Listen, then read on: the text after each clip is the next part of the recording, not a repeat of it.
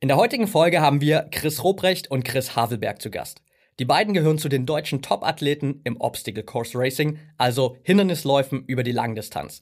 Gemeinsam bestreiten die beiden als Team Crisscross regelmäßig Wettkämpfe im Marathon- oder Ultramarathon-Bereich bis hin zu Wettkämpfen wie den 24 Stunden von Atlanta in den USA. Dabei beschäftigen sich die beiden nicht nur mit der optimalen Vorbereitung auf diese Wettkämpfe, sondern auch einer möglichst gesunden Laufbewegung. Seit längerem sind die beiden mit Barfußschuhen unterwegs und bestreiten mittlerweile Distanzen von bis zu 15 Kilometern komplett barfuß.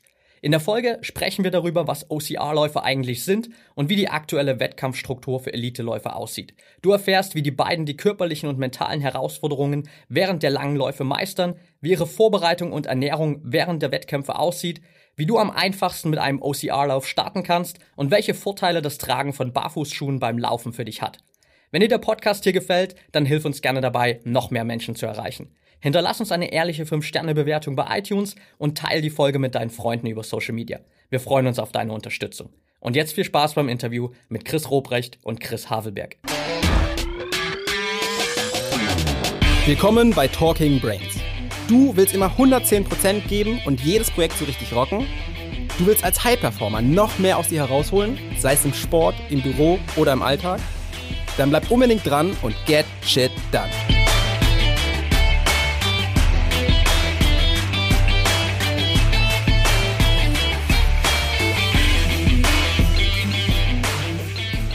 Welcome back hier bei Talking Brains. Heute mit Chris Havelberg und Chris Robrecht. Schön, dass ihr dabei seid. Moin. Ja, hi, grüß dich. Danke für die Einladung.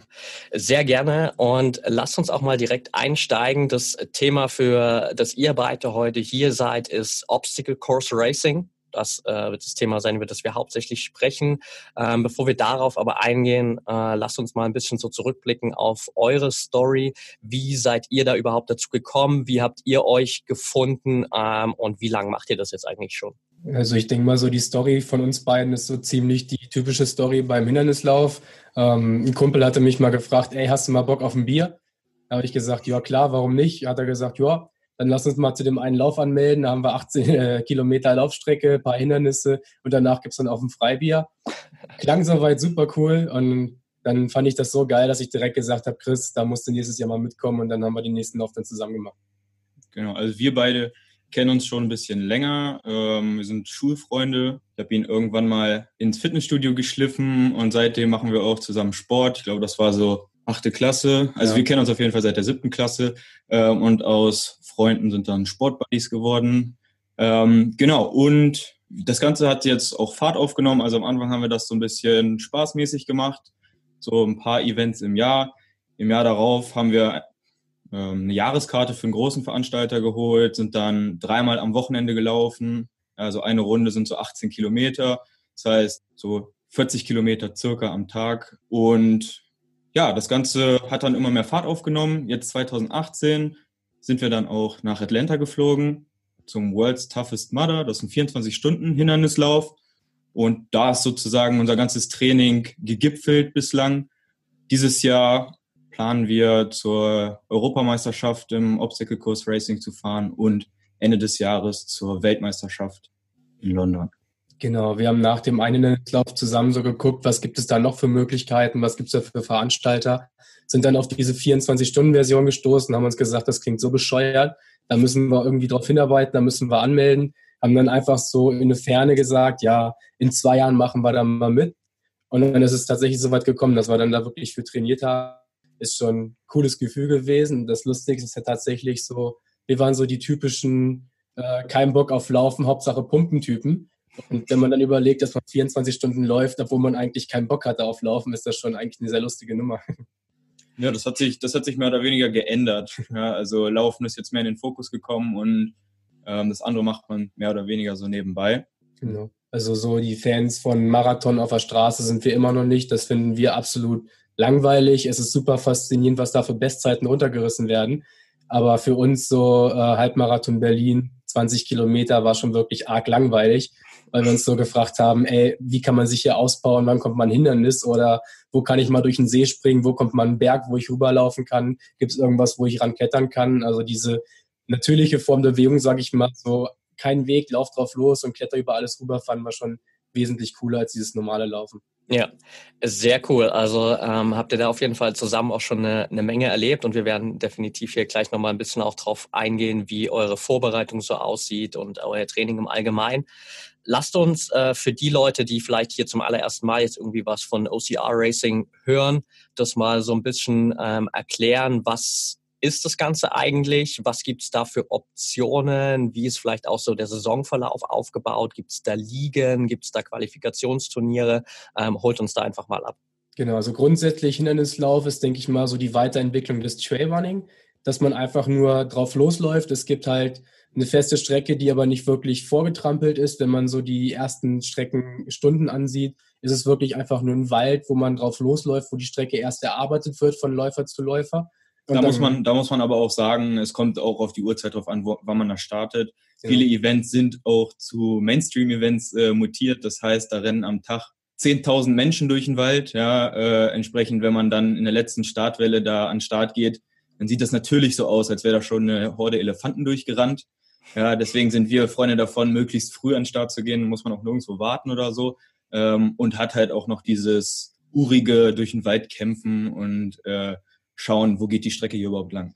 Genau, dann musst du auch mal durch einen See springen, äh, schwimmen, über einen Fluss rüberrennen oder durch einen Fluss durchrennen.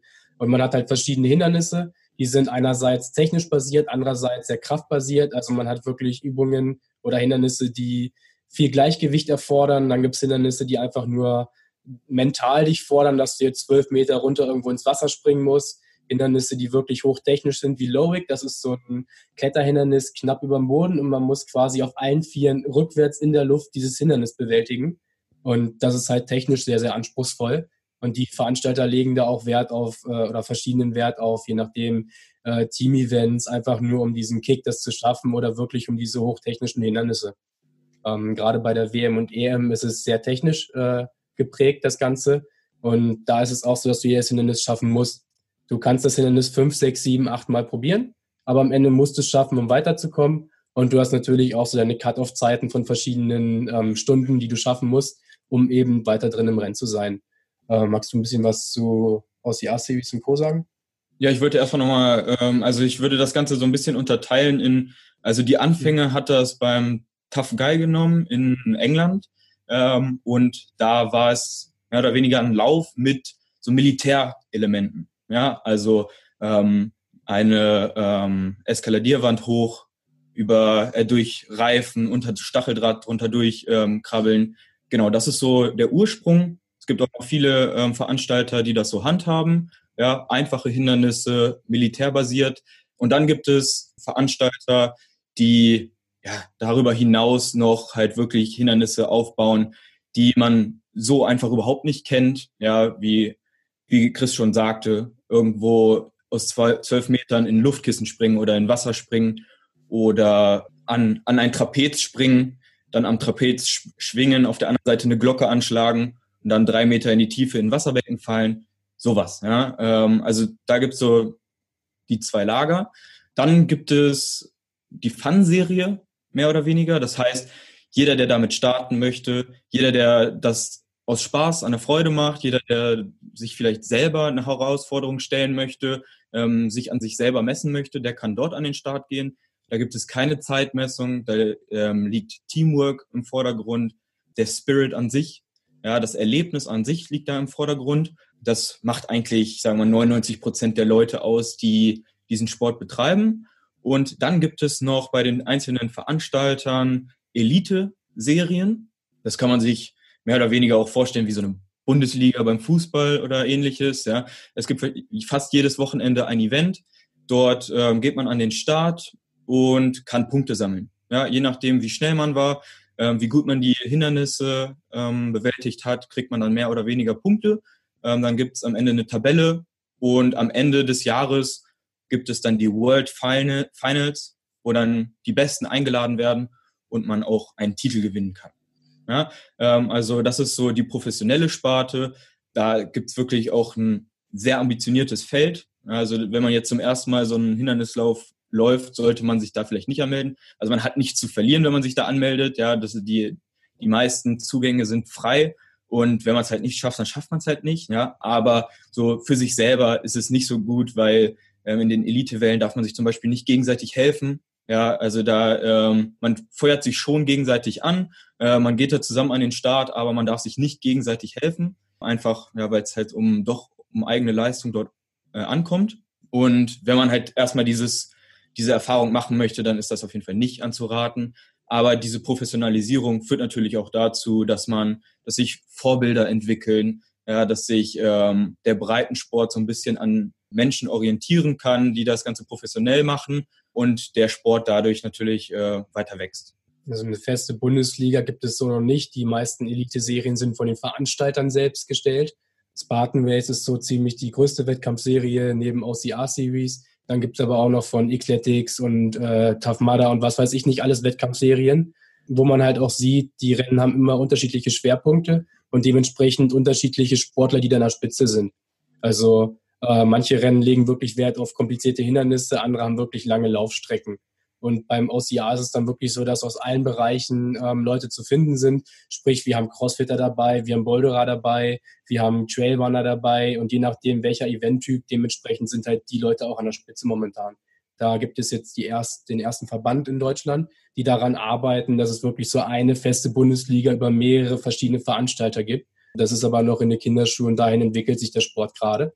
Und bei der WM und EM ist es aber so, dass man sich über verschiedene Veranstalter qualifizieren kann. Ja. Okay, sehr cool. Das heißt, wir nehmen erstmal mit, so auf jeden Fall Hindernislauf, ähm, die Möglichkeit ähm, für jeden da erstmal dran teilzunehmen, Weiterentwicklung von Trailrunning im Prinzip, wo es verschiedene Anbieter gibt, ähm, die je nachdem auch äh, den Schwerpunkt legen auf vielleicht ähm, eher einfachere ähm, Hindernisse oder kompliziertere Hindernisse und vor allem, dass es ähm, dann auch äh, weitergehend so diese Elite Series gibt, wo ihr am Start seid, äh, wo es dann eben auch in Richtung Europameisterschaft, Weltmeisterschaft und jetzt, äh, wie ihr gerade schon gesagt habt, auch in Richtung einer Entwicklung einer wirklich professionellen Liga geht. Genau. Dazu vielleicht noch, ähm, es gibt auch da noch weitere Unterscheidungen, ja, also ähm, es gibt Sprintdistanzen, sowas zwischen sieben und neun Kilometern. Dann gibt es 13 und 19 Kilometer bei den meisten Veranstaltern und ähm, wo wir eher zu finden sind, sind so Marathon- und Ultramarathon-Distanzen, wo es dann also wirklich 42 Kilometer, 130 Hindernisse oder 60 Kilometer äh, beim Ultra-Viking zu laufen gibt. Also da ist auch für jedes, ähm, für, für jeden Typen Mensch, ja, und auch für jedes Fitnesslevel ist da was vorhanden. Ja, sehr cool. Das war auch schon eine ganz gute Überleitung zu meiner nächsten Frage. Du hast jetzt gerade schon gesagt, ähm, 42 Kilometer, teilweise 60 Kilometer. Ihr habt vor uns angesprochen, Atlanta, habt den 24-Stunden-Lauf gemacht. Was sind denn so die, die größten körperlichen und mentalen Herausforderungen, denen ihr euch da gegenüber seht immer wieder? Also ich sag mal, so einen 24-Stunden-Lauf haben wir jetzt einmal gemacht. Vorher so, äh, ich nenne es mal kürzere Ultras, haben wir schon mal gemacht äh, mit acht Stunden oder 60 Kilometer, aber 24 Stunden ist doch wirklich so ein ganz, ganz besonderes Race-Format. Gerade wenn es dann wirklich von Tag laufen in die Nacht, in den nächsten Tag hineingeht. Diese Dämmerung bis zur Dämmerung am nächsten Morgen, das ist so wirklich das Härteste. Und ähm, wir finden auch, je länger die Runde, desto angenehmer ist der Lauf. Je kürzer die Runde, desto mehr äh, ist das auch für den Kopf so ein bisschen schlecht, weil man wirklich noch öfters diese Runde läuft. Und da sieht man noch öfters das Gleiche. Deswegen sind so längere Runden dann auch ein bisschen angenehmer für den Kopf her.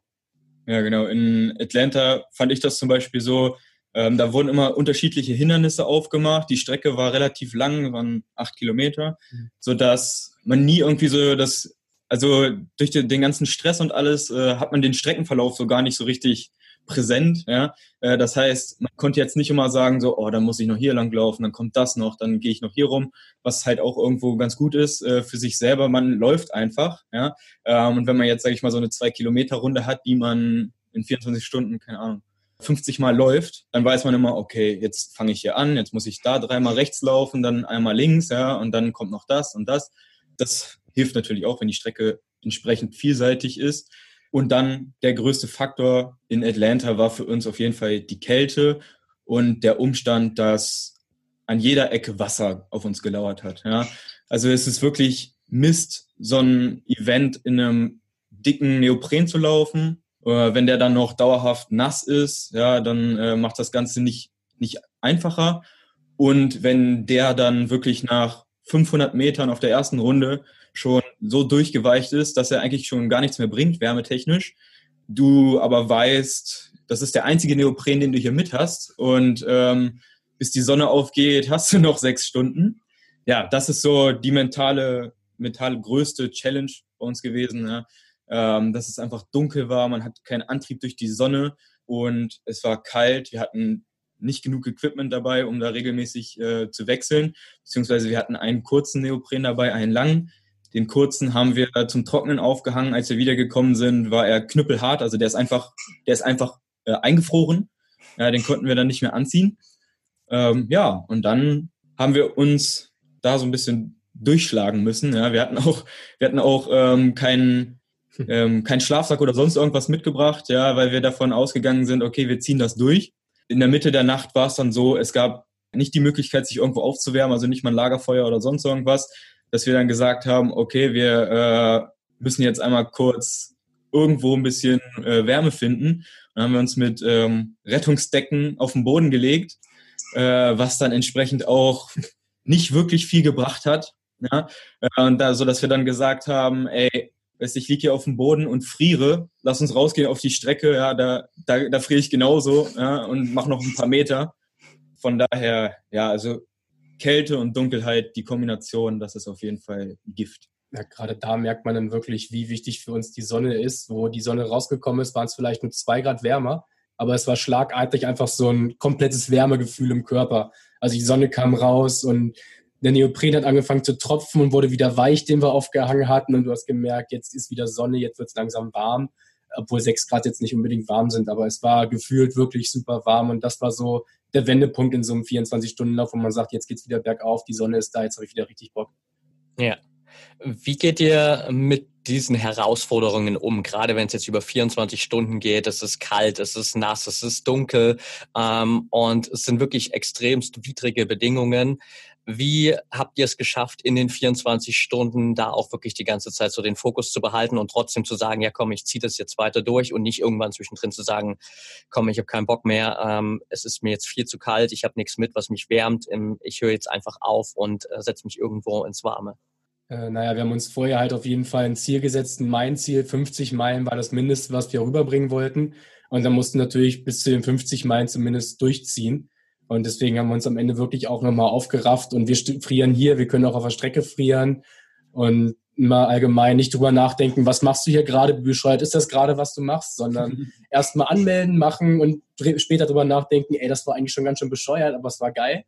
Und in der Strecke selbst sich einfach so ein bisschen alles klein und positiv reden. Das heißt, nicht zu sagen, oh, ich muss das Hindernis noch zweimal machen, sondern hey, ich darf zweimal noch darunter springen. Hey, ich darf da noch zweimal rüberhangeln und ey, ich muss jetzt nur zum nächsten Hindernis laufen und wenn ich das schaffe, kann ich auch noch zum nächsten Hindernis laufen und jetzt bin ich schon drei Runden gelaufen, das habe ich ja jetzt geschafft, dann kann ich ja nochmal drei Runden laufen. Also immer dieses Kleinrechnen der Strecke und einfach diese kleinen Teilziele während des Events setzen, um da wirklich fit zu bleiben und zum nächsten äh, ja, Checkpoint zu kommen.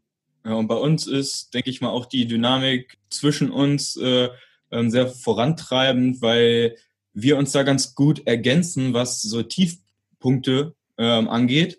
Ja, also wenn ich so ein Low habe und mir so denke, hey, es geht jetzt einfach nicht, die, die Hüfte macht zu, ich krieg die Beine nicht mehr hoch, dann lasse ich mich so ein bisschen hinter äh, Chris fallen, krieg so einen kleinen Tunnelblick auf seine, auf seine Beine und Chris läuft halt voran. Er hat da gerade so eine, so eine Aufschwungphase, ja, und äh, läuft halt voran.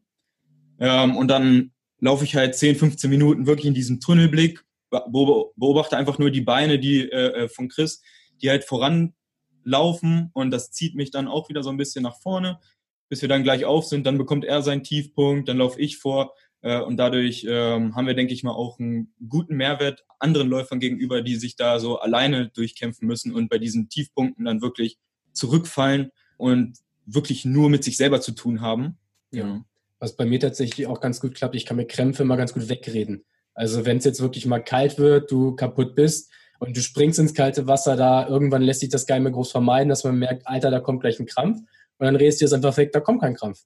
Das bleibt gut, das bleibt dynamisch, das bleibt jung. Ein bisschen dehnen beim Laufen währenddessen und dann kommt da auch kein Krampf. Also Da ist wirklich viel Mentalgeschichte bei, dass man sich einreden muss, man ist fit, man schafft das und äh, wenn man jetzt wirklich überall an jeder Ecke hinhört, oh, ich habe dann Ziehen, dann wird das Ziehen immer schlimmer. Oh, ich krieg dann Krampf, dann kriegt man Krampf oder boah, ich kann nicht mehr, dann lässt man am Hindernis eben los und da muss man sich wirklich positiv bei Laune halten und eben gut zureden, dass man das eben schafft und dass man noch top in Form ist. Ja, das, um, ist, ähm, das ist, glaube ich, die größte Challenge, wenn man halt auch im Dunkeln, auch bei so einem langen Format mit sich alleine ist, ja, dann gerät man halt schnell in diesen Modus, okay, was stimmt gerade nicht mit mir? Warum mache ich das hier gerade überhaupt? Ja, warum tue ich mir das an?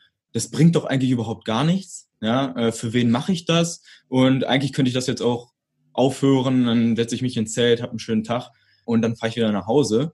Ähm, ich glaube, diesen, diesen inneren ähm, Konflikt, diesen inneren Dialog zu vermeiden, das ist auf jeden Fall eine Trainingssache und ähm, eine Erfahrungssache. Und in diesem Punkt muss man kommen, wenn man längere Distanzen laufen muss. Ja? Also an jeder Ecke dann zu sagen, ach, jetzt merke ich wieder, wieder, wie der Schmerz die Wade hoch ins Knie geht und ähm, ja, dann, dann wird es schnell kritisch. Ja, also sowas muss man möglichst ausblenden. Zwei Punkte vielleicht noch. Wir hatten ein Interview mit dem Florian Wildgruber. Der ist Ironman Europameister geworden. Der hat uns den Tipp gegeben, einfach immer lächeln weil die Mundwinkel nach oben, wo immer Endorphine ausschütten. Und er hat sich hier immer auf die Hand so einen kleinen Smiley drauf gezeichnet, dass wenn er irgendwie kaputt war, hat er gesehen, hey, der lächelt, mir geht's auch gut, hat angefangen zu lächeln, hat wieder neue Endorphine Kraft gehabt. Und wichtig ist eben wirklich auch so ein Ziel vor Augen. Ich habe von der einen Fahrradfahrerin gehört, die beim Race Across America äh, unter zehn Tage kommen wollte und hat sich eben vorne auf die Gabel Sub 10 draufgeschrieben, eben unter zehn Tage, dass sie auch jedes Mal beim Fahren fest vor den Augen dieses Ziel hatte. Und wir sind jede Runde an dem Stand vorbeigelaufen und da hingen eben auch diese Leibchen mit 50 Meilen. Und da konnten wir wirklich auch jede Runde dann alle fünf Meilen sehen, hey, 50 Meilen, diese BIP will ich haben, deswegen bin ich hier. Also feste Ziele sind da ganz wichtig. Ja, sehr cool. Da war auf jeden Fall jetzt schon eine ganze Menge drin für jeden, egal ob es jetzt um OCR Racing geht oder allgemein um andere Ausdauersportarten. Ähm, extrem viele geile Tipps. Das nächste wichtig ist natürlich so, wie sieht eigentlich eure Vorbereitung auf so einen Lauf aus? Also wie trainiert ihr aktuell? Ähm, sowohl natürlich wirklich rein vom körperlichen Training her, andererseits macht ihr auch extra ähm, Bereiche wie Mentaltraining und vor allem natürlich, wie sieht eigentlich eure Ernährung aus in Vorbereitung auf so ein Rennen? Ja, ähm, ich würde sagen, wir fangen mit dem Punkt Training an. Äh, was man gar nicht so denken mag, dadurch, dass wir eigentlich mehr Ultraläufe machen, unsere Laufleistung ist im Training tendenziell eher klein. Also wenn man das so vergleichen würde, haben wir doch sehr, sehr geringe Umfänge, wo wir wirklich uns ein bisschen auf Intervalle fokussieren, eben um dieses, ich bringe meinen Körper an die Grenzen, ich bin voll im Arsch und muss dann aber eben noch mehr Leistung liefern. Das ist eben beim 24-Stunden-Lauf genau das Gleiche. Nach zwölf Stunden bist du voll im Arsch, aber du musst eben noch zwölf Stunden volle Leistung liefern. Und deswegen finden wieder Intervalle für uns echt eine coole Sache. Aber dann wirklich Intervalle, die wehtun, also so 800 Meter, eineinhalb Kilometer, zwei Kilometer Intervalle, äh, die ziehen nämlich sehr stark an der mentalen Grenze. Ansonsten klar, zweimal die Woche auch so ein Long Run, 10 bis, je nachdem wie viel Zeit wir haben, mal 30, 40 Kilometer ist immer mit dabei. Ansonsten aber auch dreimal die Woche tatsächlich Krafttraining. Und da legen wir viel Fokus einfach auf Bodyweight-Training. Wir machen da viel TRX. Wir haben Klettergerüst im Garten aufgestellt mit Bällen, Stangen, alles, was man so vom Hangeln kennt, um sich daran festzuhalten, um Griffkraft zu trainieren, Klimmzüge zu machen, auch gerne mit einer Gewichtsweste oder mit einer Gewichtsweste mal einfach äh, laufen oder man nimmt sich einen Sandsack, schmeißt ihn auf die Schulter, geht auf den Stairmaster spazieren für die Berge, für die Carry-Hindernisse. Also ganz wild gemischt, weil eben beim OCR die Herausforderung ist, man muss alles können. Wenn jetzt an irgendein Hindernis kommst und da wird verlangt, du musst einen 60 Kilo Sandsack tragen, dann musst du den eben tragen. Und da kannst du nicht sagen, hey, das hatte ich im Training gar nicht, das kann ich jetzt nicht. Sondern du musst es halt dann durchziehen. Genauso wie bei Hangelhindernissen musst du da eben drüber hangeln, über Mauern musst du drüber springen. Aber du musst halt eben auch diese ganzen langen Läufe machen. Und gerade bei den Läufen machen wir oder für die Läufe viel Sprungtraining und auch viel einbeiniges Training, dass wir eben, wenn wir beim Laufen diese Abfolge von einbeinigen Sprüngen eben sicher und super meistern können, gerade wenn der Boden uneben wird. Ja, genau. Äh, wir hatten auch ähm, am Anfang oft Probleme mit, äh, mit dem Knie, ja, Gelenke etc., weil wir einfach äh, das Lauftraining unprofessionell angegangen sind, weil wir ähm, keinen Wert auf äh, Bewegungsabläufe gelegt haben. Deswegen haben wir angefangen, ähm, das Training funktionaler aufzuziehen, ähm, mehr Fokus auf ähm, Laufen zu legen, auf ähm, natürliche Bewegungsabläufe und ähm, die Bewegung des Fußes, des, der Beine, ähm, alles ein bisschen besser zu analysieren. Und seitdem wir das machen, haben wir auch keine Knieschmerzen mehr beim Laufen oder, oder ähnliche Dinge. Genau, so sind wir auch zum Thema Barfußlauf und viel Mobility-Training gekommen. Also wir legen beim Laufen selbst auch viel Wert einfach auf die Lauftechnik, weniger auf die Geschwindigkeit, einfach weil man dann sicher besserer laufen kann. Und beim Mobility-Training, wenn ein Gelenk eben im vollen Bewegungsumfang funktioniert, kann man sich eben auch schützen vor gesundheitlichen Einschränkungen, was man so oft hört. Ah, ich habe wieder äh, mein Schienbein kaputt, ich merke es wieder im Knie, meine Hüfte zwickt und zwackt hier und da ein bisschen. Und ja, das ist schon sehr uncool. Das kriegen wir doch auch sehr oft mit bei vielen Läufern. Und mit dem Barfußlaufen haben wir wirklich sehr, sehr gute Erfahrungen gemacht in Kombination mit dem Functional Training. Was so puncto Mentaltraining angeht, ich denke mal, jeder Sportler, der ein bisschen intensiver seinen Sportart betreibt, der macht halt Mentaltraining, indem er jeden Tag sein Training durchzieht, egal was kommt. Also selbst wenn er irgendwie sagt, oh, ich schaffe das gar nicht, ich habe den Termin, den Termin, den Termin, da habe ich aber eine Stunde Zeit, dann mache ich lieber ein abgespecktes Training eine Stunde, aber ziehe das eben noch voll durch. Das ist ja auch einfach diese Willenskraft, die man sich äh, zwingt und ab und zu halt mal einfach so eiskalt duschen nach dem Training. Ne? Einfach sagen, hier beim Laufen springe ich dann auch in das Eisbecken rein, einfach Dusche kalt an, durchhalten, tief durchatmen und eben sich diesen Stressreizen von außen mal aussetzen, um da durchzuatmen und zu entspannen. Ja. Was war noch? Punkto Ernährung wolltest du noch wissen, ne? Ja, genau. Also super spannend auf jeden Fall die Insights schon. Ernährung ist natürlich das äh, weitere wichtige Thema, spielt bei uns ja auch immer eine Riesenrolle und gerade auf so Langdistanzen ist natürlich die Frage, okay, einerseits, wie bereitet ihr euch eigentlich ernährungstechnisch vor? Wie sieht so die Basis aus? Und vor allem dann, wie handelt ihr das auch so über ein Intervall von gerade vielleicht 24 Stunden?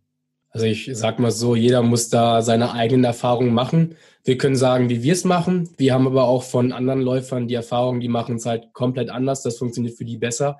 Am wichtigsten, das Allerwichtigste für solche Langdistanzen ist, ist nichts, was du nicht kennst und nicht vorher getestet hast beim Laufen. Äh, es gibt nichts Schlimmeres. Beim Halbmarathon in Berlin hatten wir eine andere G-Marke, die wir uns da genommen haben. Die hat Sodbrennen, ja, da haben wir Sodbrennen von bekommen. Das gibt nichts Schlimmeres, als wenn man dann beim Laufen noch Sodbrennen kriegt und mit Sodbrennen das Ding zu Ende laufen muss, Magenprobleme kriegt. Deswegen macht man eine längere Strecke, esst vorher das, was ihr denkt, was gut für euch ist, probiert das. Und wenn das läuft, dann esst das eben im Wettkampf. Bei uns selbst im Wettkampf funktionieren Nüsse immer sehr gut.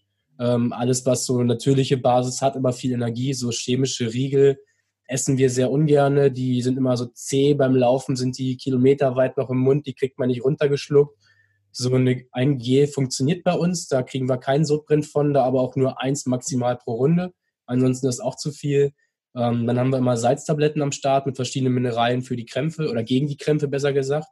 Oder mal eine Banane, äh, Schokonüsse waren sehr gut, das hat funktioniert. Tatsächlich so Junkfood im Rennen selbst ist bei uns, was schnell geht, aber viel Energie hat in Richtung Nüsse, perfekt.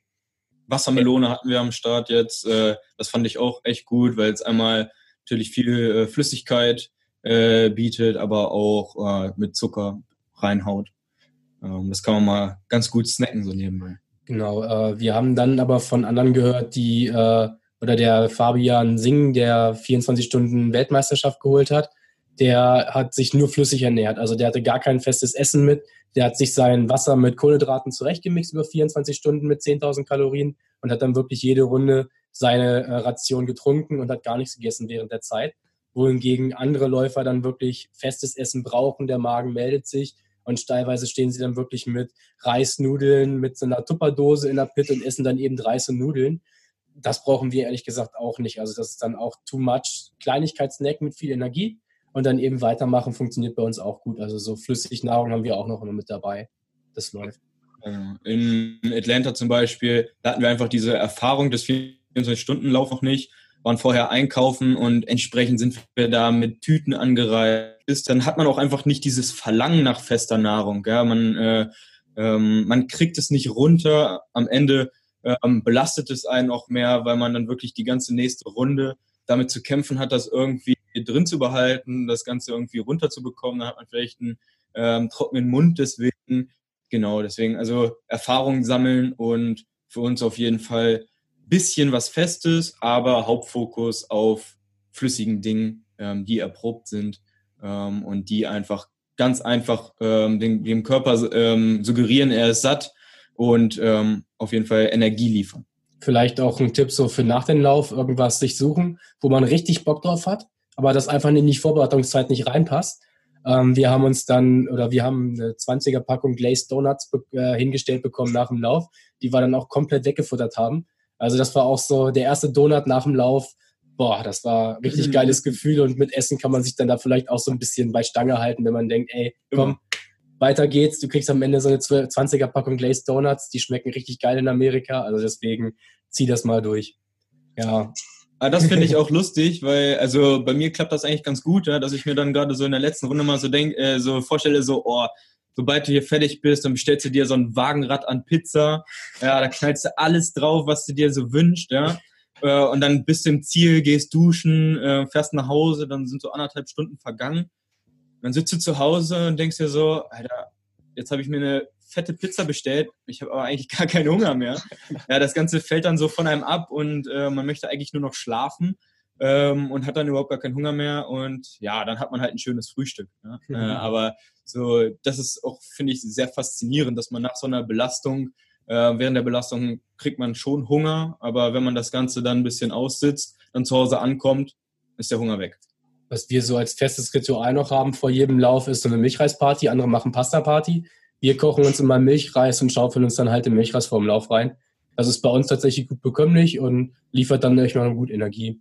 Und ja. im Training selbst sollte man vor solchen langen Events auch mal auf nüchternen Magen trainieren oder längere Zeit nichts essen. Einfach um den Körper auch mal dran zu gewöhnen, ey, du kriegst nicht ständig Energie, du musst auch mal mit dem auskommen, was du jetzt hast.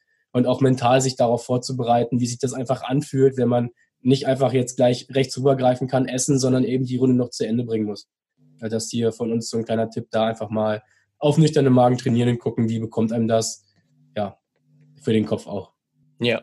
Habt ihr dann für euch eigentlich so feste Intervalle, dass ihr sagt, okay, je nachdem, wie lang die Runde ist, geht ihr wirklich nach jeder Runde ähm, kurz äh, zu eurem Verpflegungsbeutel sozusagen, holt euch einen kleinen Snack raus oder schmeißt euch ein Gel ein oder macht ihr es eher wirklich so spontan, je nachdem, wie der Körper sich gerade anfühlt? Ja, während des Laufens sagt man sich so, ey, ich habe jetzt richtig Bock auf das. Dann kommst du in die Pit und schnappst dir einfach wieder dein Wasser, trinkst deine Salztablette da noch mit runter und sagst dir so, nee, ich habe noch keinen Hunger, ich mache das in der nächsten Runde. Also das macht man dann tatsächlich recht spontan, wir zumindest. Wir wissen, man muss halt jede Runde, nach jeder äh, Runde in die Pit gehen und irgendwas Energiemäßiges zu sich nehmen. Deswegen haben wir halt eben dieses Wasser mit Kohlenhydraten dabei. Aber das andere macht man dann spontan abhängig, wie viel Hunger habe ich jetzt wirklich und da hören wir einfach auf unseren Körper, was er haben will und was er braucht. Ja, dieses, ähm, das ist halt bei uns auch so ein bisschen halt naturgegeben in der Sache der Dinge, ähm, dass wir nicht ähm, ständig Zugriff auf äh, Essen haben, ja, dadurch, dass wir halt auch ähm, schwimmen müssen, durch Dreck kriechen und sonstige Sachen können wir jetzt nicht immer unseren Tornister mitschleppen. Ja, das heißt, wir müssen immer abwarten, wenn eine Runde vorbei ist, ähm, dann schauen wir, brauchen wir die Pit, brauchen wir sie nicht. Wir haben uns in Atlanta schon so überlegt, gerade am Anfang, wir laufen zwei Runden und gehen dann erst in die Pit, weil so eine, so eine Pause, das zieht dann natürlich auch irgendwie immer so ein bisschen runter. Ja, man kommt aus dem Schritt raus, ähm, dann braucht man es eigentlich nicht ähm, sofort nach fünf Kilometern, nach acht Kilometern, nach zehn Kilometern ähm, sofort was zu essen oder so. Ich meine, man hat sich ja auch darauf vorbereitet.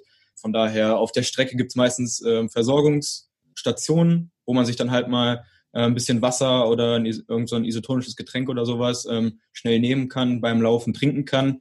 Das hilft auf jeden Fall. Aber so, wir haben vielleicht mal so ein, so ein Gel mit. Ja, das heißt, wenn, wenn es wirklich irgendwie echt hart wird, gerade so in der zweiten Hälfte von so einem Event, äh, wenn man merkt, okay, der Körper ähm, ist jetzt auf dem Weg nach unten oder man ist gerade man ist gerade wirklich am Höhepunkt äh, seiner Leistung und möchte das vielleicht ein bisschen ähm, noch hinauszögern, dann kann man äh, mit gewissen Supplementen das noch ein bisschen ähm, herauszögern, mit so einem Gel oder sowas.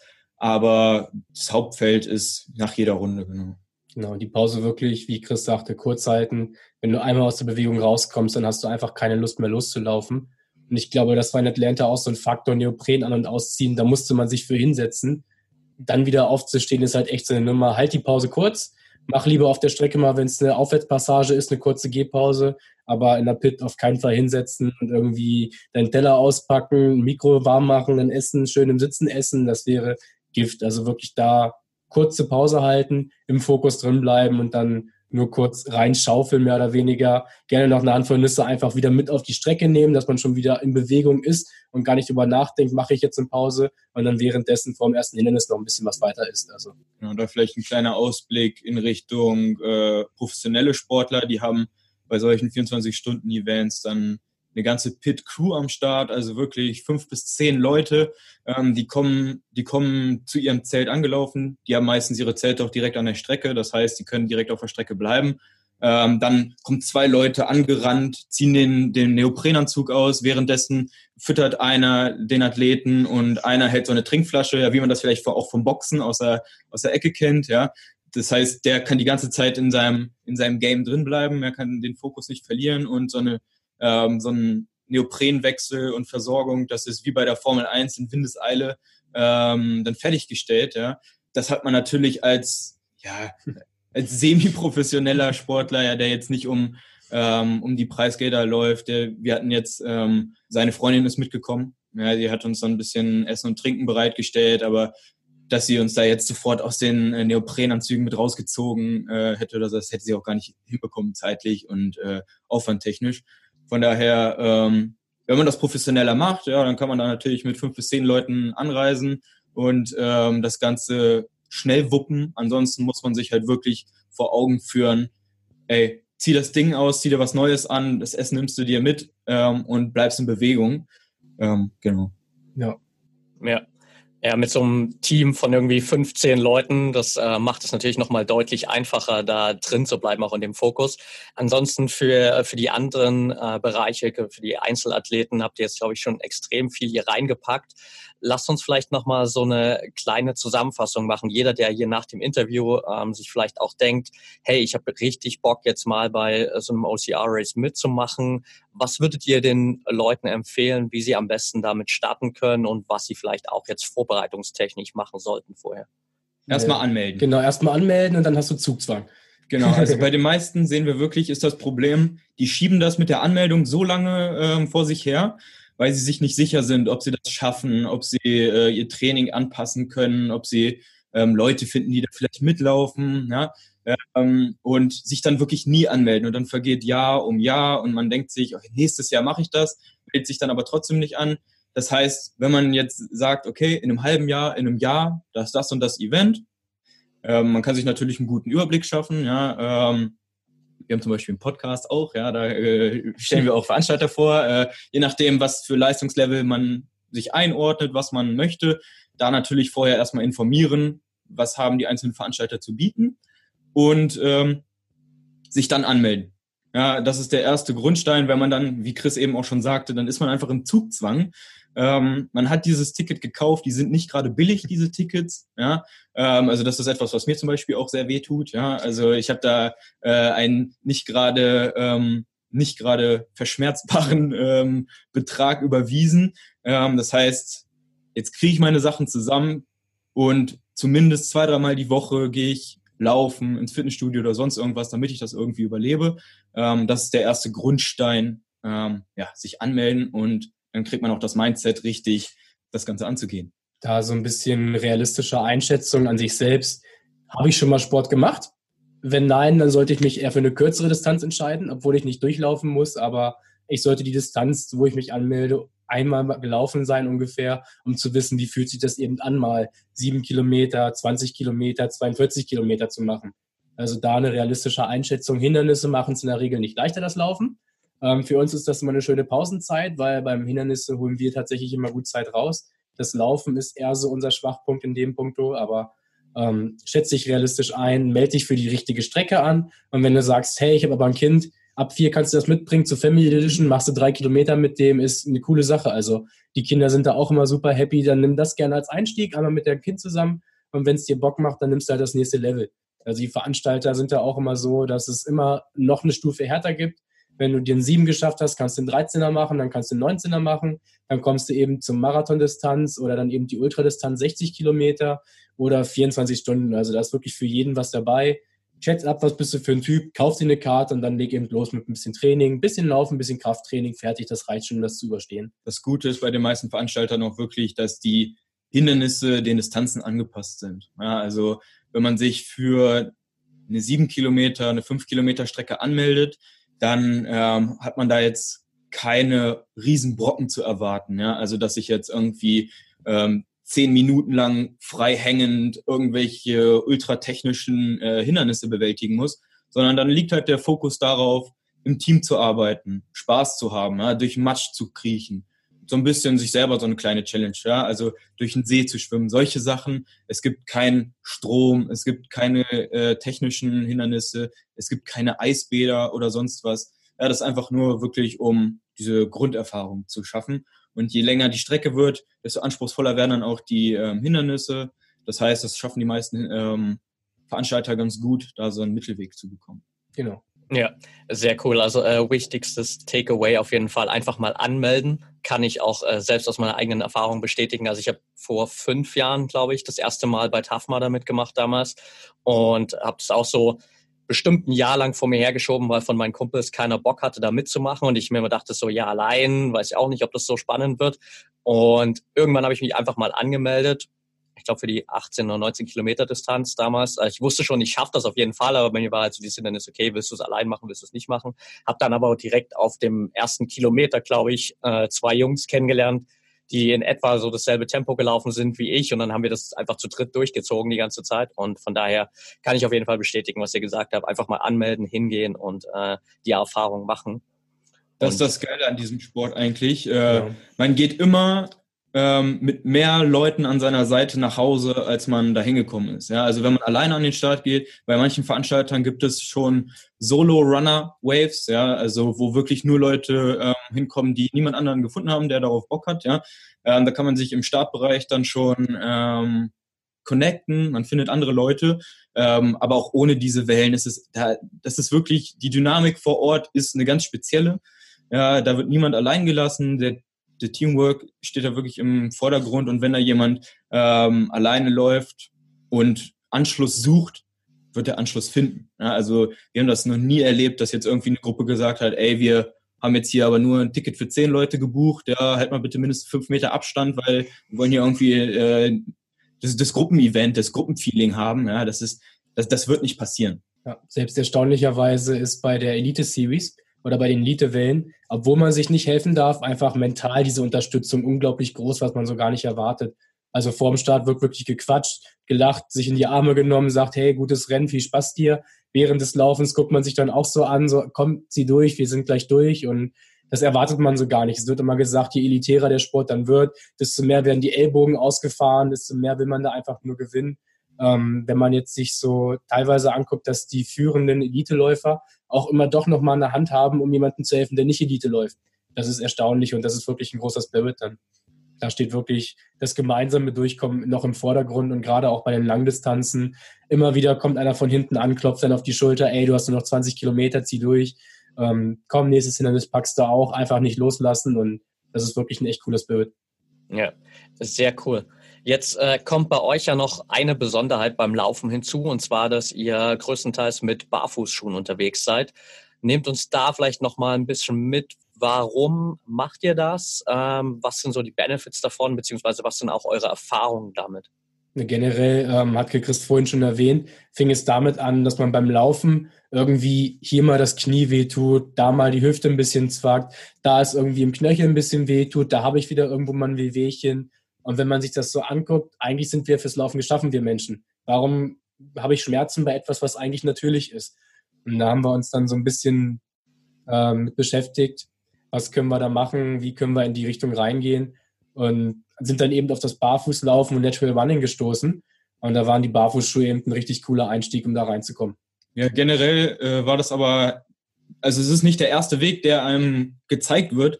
Wenn man jetzt mal ähm, den Fernseher anmacht, wenn man ins Internet geht, dann wird einem ja überall gesagt, je mehr Schaumstoff du unter deine Füße ballerst, ja, desto schmerzfreier bist du.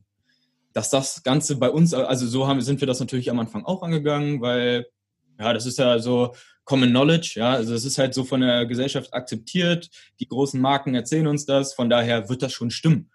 Ähm, das heißt, wir haben immer dickere Sohlen gekauft, wir haben darauf geachtet, so eine Pronationsstütze, damit der Fuß sich auch gar nicht im Schuh bewegen kann, ja, wirklich schön stabil festgehalten wird. Ähm, was das Ganze für uns, also ja, äh, das ist jetzt unsere Meinung. Ähm, jeder macht da seine eigene Erfahrung, aber was es für uns ähm, für einen Hintergrund hat, ist eigentlich, der Fuß wird in seinem falschen Bewegungsapparat, in seinem falschen Bewegungsablauf halt einfach nur gedämpft. Das heißt, ähm, wenn du weiterhin deine 10 Kilometer läufst, ja, dann hast du halt diese Schmerzen nicht mehr beim Laufen, weil der Schuh federt das halt so ein bisschen ab, der drückt dich in eine Position, die du gewohnt bist und ähm, schont dadurch, schont dadurch diese, de, deine Gelenke. Aber wenn du dann die, den Schuh ausziehst oder ähm, mal 30, 40 Kilometer in diesen Schuhen läufst, ähm, wo es dann wirklich nicht, nicht wo, wo dein äh, Laufstil dann ein bisschen ekliger wird, ja, wo du hier und da mal vielleicht falsch in, in ein Schlammloch reintrittst oder äh, mal irgendwo hängen bleibst oder so, dann merkst du, deine Knie tun trotzdem weh, ja, ähm, deine Füße tun total weh, weil die sich nicht so bewegen können, wie sie es eigentlich von der Natur äh, vorgesehen tun würden. Und ähm, ja, deswegen haben wir dann gesagt, das kann nicht der Weg sein, da einfach immer noch mehr Plastik drumherum, immer noch mehr Schaumstoff unten drunter. Weil wenn wir das so fortführen, immer wenn wir äh, Schmerzen haben im Knie zum Beispiel, ja, dann laufen wir hier bald in Moonboots. Ähm, von daher, ähm, da muss es irgendeinen anderen Weg geben. Dann natürlich viel Bücher gelesen, dann die richtigen Bücher, Fachbücher, ein paar Studien zum Thema und angefangen mit erstmal wirklich Mobility-Training und etwas den Schritt in Richtung Barfußschuh gehen. Also die Barfußschuhe waren dann auch nicht so das allerbeste Modell.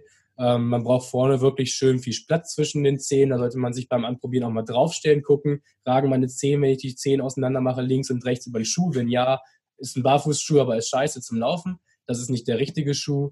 Ähm, angefangen dann einfach mal beim Ein- und Ausgehen barfuß komplett zu gehen, da auch verschiedene Untergründe mal zu spüren, mal über den Rasen, mal über einen Waldboden mit auch Tanzzapfen oder Nadeln drin, mal auch dann so ein Schotterweg, wo man erst so ganz vorsichtig schmerzhaft drüber läuft und irgendwann wird der Fuß weich, flexibel und man merkt, man kann auch über Schotter ohne Schmerzen rübergehen, weil der Fuß sich einfach an den Untergrund anpasst. Das ist aber eine sehr, sehr lange Eingewöhnungsphase. Wir sind immer noch dabei, uns komplett auf Barfuß umzustellen. Also der Schritt ist noch auf keinen Fall beendet.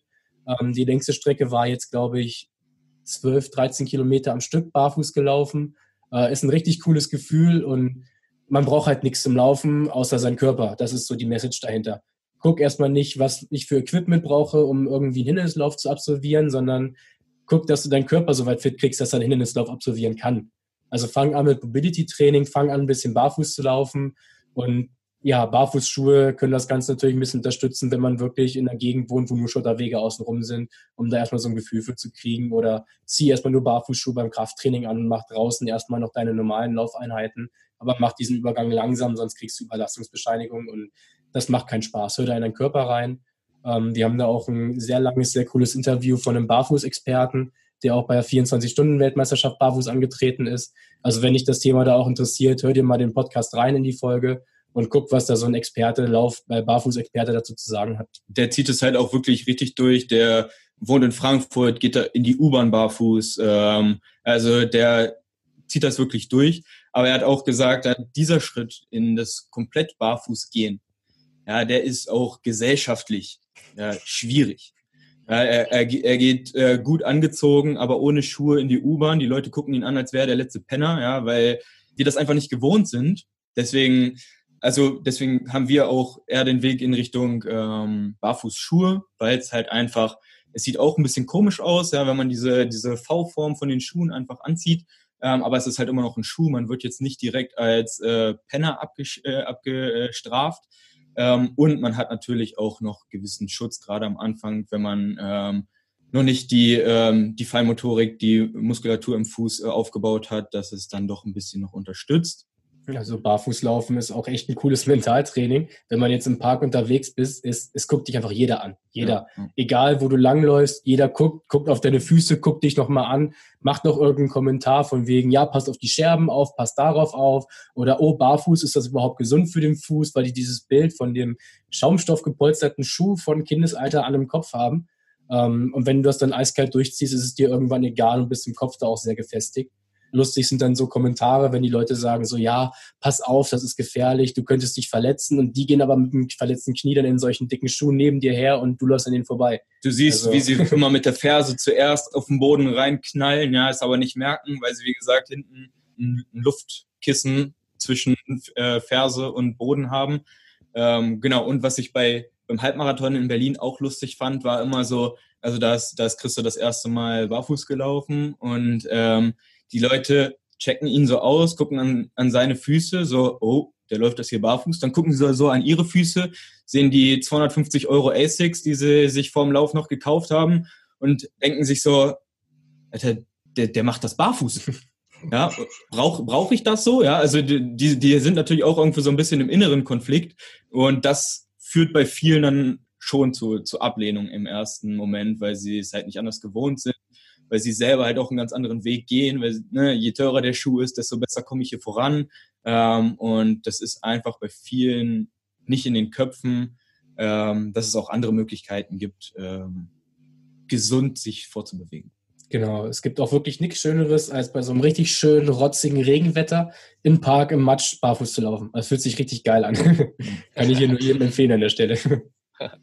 Ja, sehr cool. Ähm, das ist auf jeden Fall ein ganz wichtiges Thema. Da werden wir sicherlich ja auch nochmal ein extra Interview dazu machen. Äh, ich versuche auch jeden Tag hier eigentlich im Office ähm, barfuß zu laufen. Aber wie ihr schon gesagt habt, sobald man dann mal vor die Tür geht und nur ähm, fünf, sechs Meter zum Einkaufszentrum rübergeht, äh, dann schauen die Leute schon etwas skeptisch.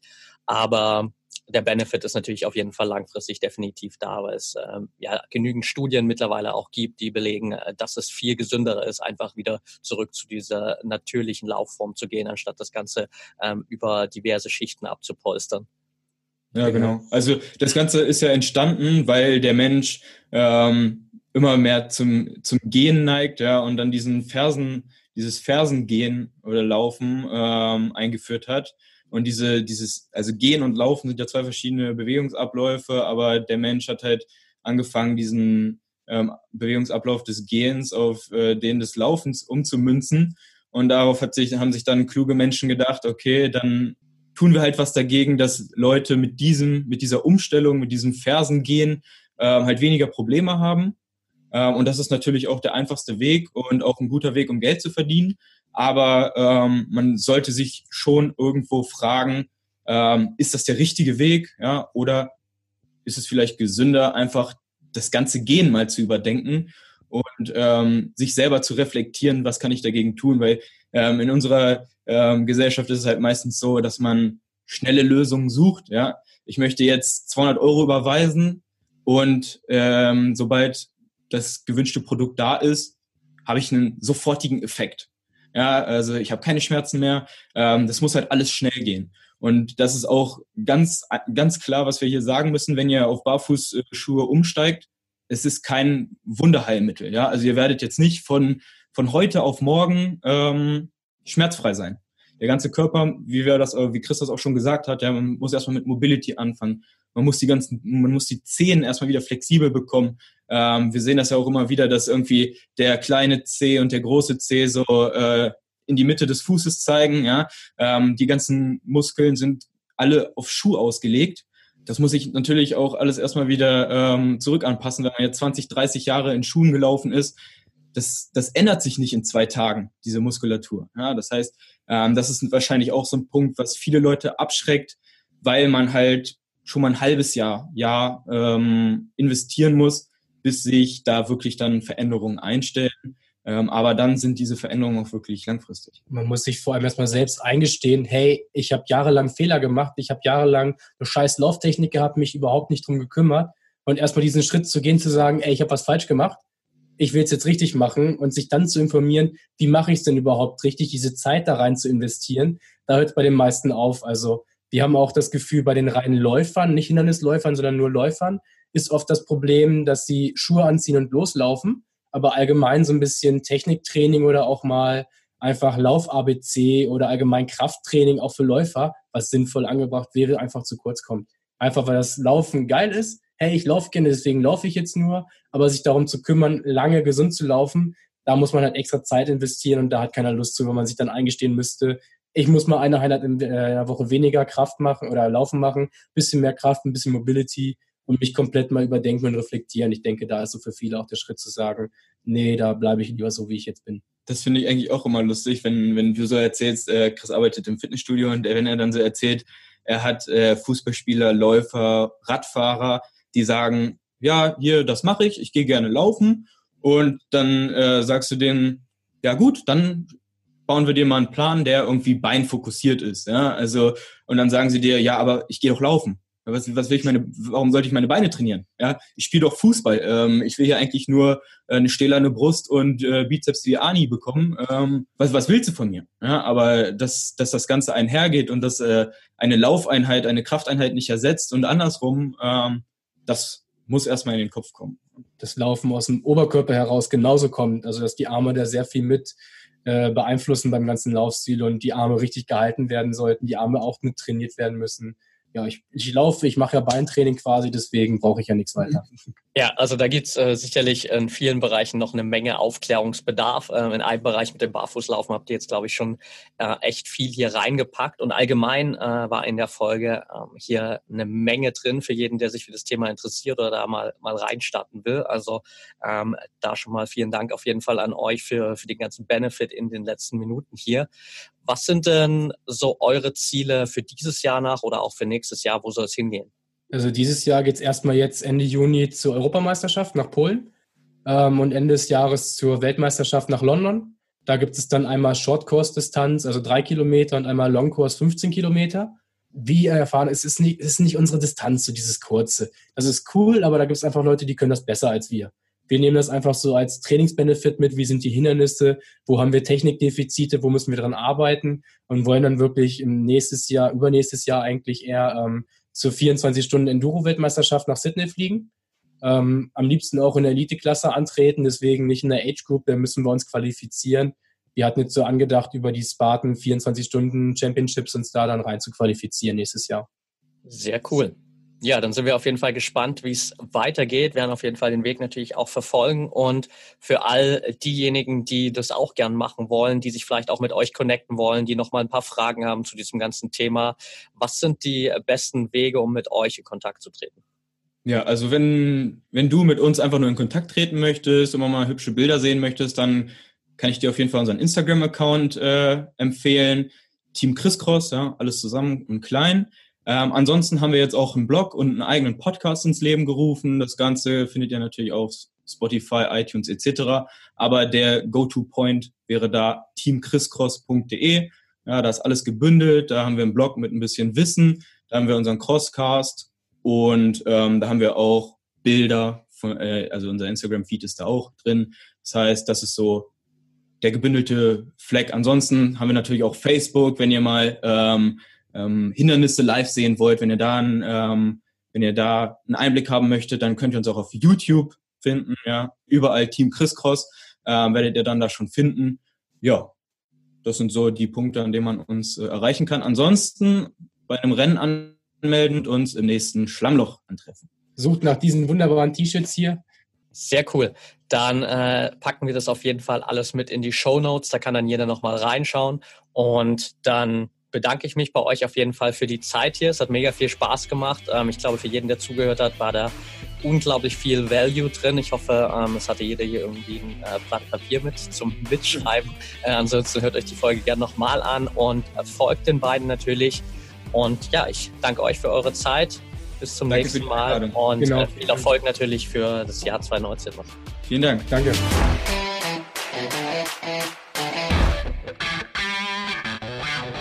Und damit sind wir auch schon wieder am Ende der heutigen Folge angelangt. Wenn dir der Podcast hier gefällt, dann würden wir uns sehr über eine ehrliche 5-Sterne-Bewertung bei iTunes freuen. Teil die Folge natürlich gern mit deinen Freunden und lass uns wissen, welche Fragen oder Themenvorschläge du noch hast. Für noch mehr Content zum Thema mentale Leistungsfähigkeit folge uns gern auf Social Media oder abonniere unseren YouTube-Kanal. Bei Facebook findest du uns unter @braineffect und bei Instagram unter @mybraineffect. Du willst dich mit Gleichgesinnten austauschen, deine Erfahrungen zum Biohacking und mentaler Performance teilen und dich mit Experten wie Ernährungswissenschaftlern und Trainern connecten? Dann werde gern Teil unserer Mental Performance Community bei Facebook mit bereits mehr als 1000 Mitgliedern. Den Link dazu findest du in den Show Notes. Wir freuen uns schon, dich dort begrüßen zu können. Bis zum nächsten Mal und get shit done.